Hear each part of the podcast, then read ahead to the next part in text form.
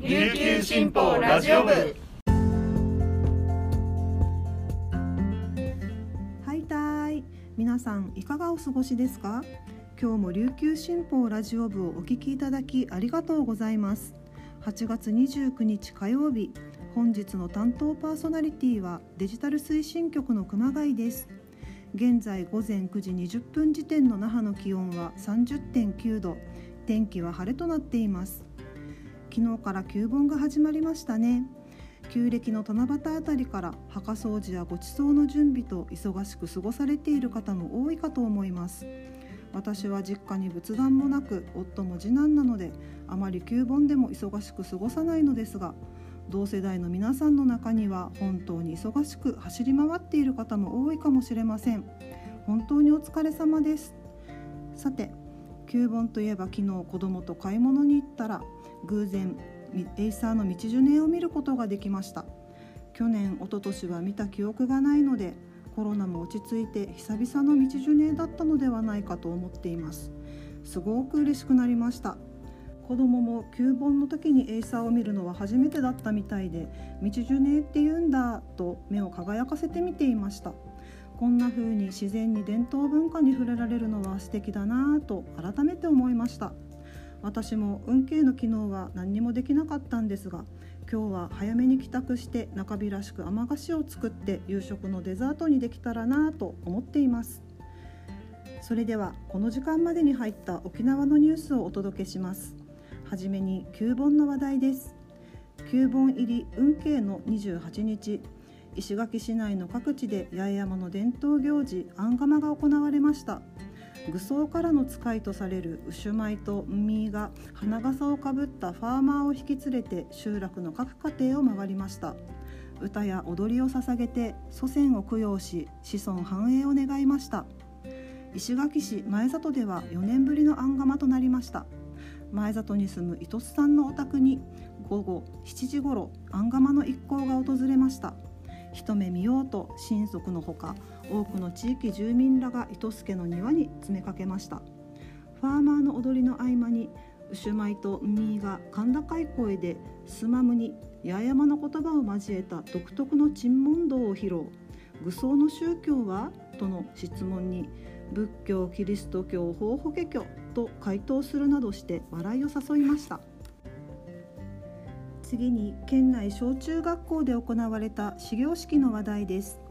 県内各地の小中学校で夏休みが終了し28日に3学期制の学校は2学期の始業式を開きました。2学期制の学校は1学期後半の授業が始まりました。浦添市立遠山小学校では児童らの元気な姿が戻りました。体育館に全校児童973人が始業式で集まりました。校長先生が勉強や運動読書など自分の得意なことから始めて他も伸ばしてほしい目標を達成できるようコツコツ頑張ってと呼びかけました。4年3組の児童29人はクラスメイトと教室で久々に顔を合わせると休み中に仕上げた工作や自由研究絵などの宿題を互いに見せ合った後担任教諭に提出しました。児童の一人は自由研究で加える力の緩急の差で液体が固まるなどの状態になる大ラタンシー現象について調べました。仕組みが分かって嬉しかった。家族で旅行し楽しんだと語りました。最後に台風発生のニュースです。気象庁によると台風11号は28日午後9時現在マリアナ諸島の海域にあり時速20キロの速さで西に進んでいます。沖縄気象台によると台風は今後発達しながら北上するとみられ31日から9月2日頃にかけて沖縄地方に接近し進路によってはうねりを伴った大しけや暴風となる恐れがあります。気象台は今後発表する防災気象情報に注意するよう呼びかけています。非常に強い台風9号は8月28日午後9時現在フィリピンの東にありゆっくりとした速さで北北西に進んでいます。9号は勢力を維持しながら台湾南方のバシー海峡に進む見込みでその後は西寄りに進路を取り沖縄地方から遠ざかるとみられます。9号の影響で先島諸島の沿岸ではうねりを伴い次第に波が高まる見込みで進路によっては30日から31日にかけて大しけとなる恐れがあります。28日午後9時現在の台風11号の中心気圧は998ヘクトパスカル。中心付近の最大風速は18メートル。最大瞬間風速は25メートル。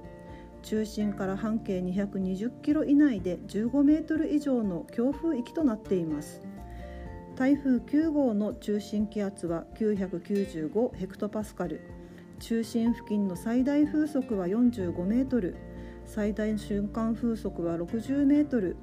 中心から半径70キロ以内では25メートル以上の暴風域となっています。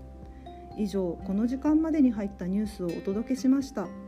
今日紹介した記事の詳しい内容は琉球新報のニュースサイトにてご覧いただけますのでぜひアクセスしてみてください。本日は火曜日皆さんとはここでお別れです。今日も皆さんにとって素敵な一日になりますように。それではまた。